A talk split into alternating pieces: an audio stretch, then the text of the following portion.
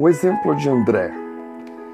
E vendo passar Jesus, disse: Eis aqui o Cordeiro de Deus. E os dois discípulos ouviram-no dizer isto e seguiram a Jesus. E Jesus, voltando-se, vendo que eles o seguiam, disse-lhes: Que buscais? E eles disseram: Rabi, que é traduzido, quer dizer mestre, onde moras?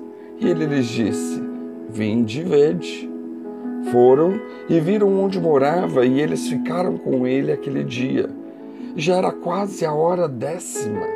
Era André, irmão de Simão Pedro, um dos dois que ouviram aquilo de João e o haviam seguido. Este achou primeiro a seu irmão Simão e disse-lhe: Achamos o Messias, que traduzido é Cristo, e levou-o a Jesus, e olhando Jesus para ele, disse: Tu és Simão, filho de Jonas, tu serás chamado Cefas, que quer dizer Pedro. João 1, 36 a 42. Quantos crentes se sentem diminuídos por serem tímidos ou por não terem os mesmos talentos dos pastores, presbíteros ou outras pessoas que possuem dons, ou mesmo se sentem incapazes diante dos outros que são pessoas carismáticas, que têm desembaraço para pregar, testemunhar, cantar ou desempenhar outras tarefas sem nenhum constrangimento.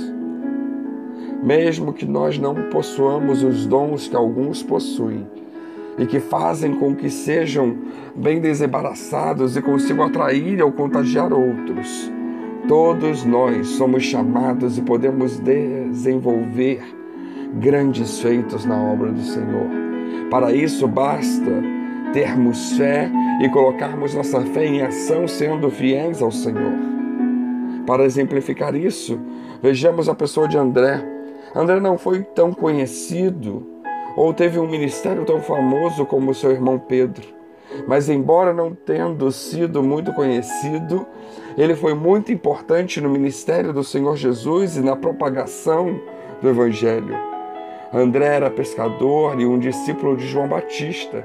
E ao ser informado por este que Jesus era o Messias, tornou-se seu discípulo e um dos doze apóstolos. André era uma pessoa de fé. Ele cria nas promessas das Escrituras e acreditava na promessa de que Deus enviaria o Messias.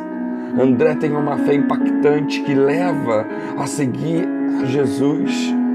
Ele, ao ser informado que Jesus era o Messias, ele não só creu na palavra de João Batista, mas colocou sua fé em ação, seguindo a Jesus imediatamente. André tem uma fé real que busca a comunhão com Deus.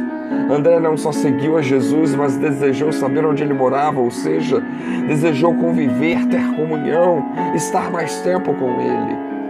André tem uma fé genuína que leva à esperança. Ele permaneceu ao lado de Cristo, ouvindo e aprendendo os seus ensinamentos, absorvendo por todo dia a sua palavra. André tem uma fé verdadeira que testemunha de Cristo. André testemunhou ao seu irmão Pedro que havia achado o Messias, mas não só ele, pois o texto diz: e achou primeiro a seu irmão e disse-lhe: Achamos o Messias. André tem uma fé operante que conduz as pessoas. Ele não só se conteve em testemunhar, mas o texto diz que ele conduziu seu irmão Pedro a Cristo. André tem uma fé viva que, atendendo ao chamado do Mestre, abandona o todo o seu passado.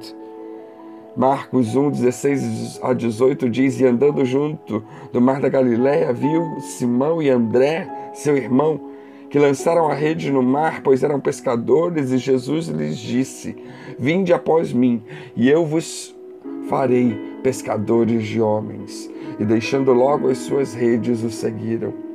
Deixar as suas redes, aqui é o simbolismo de abandonar a velha vida.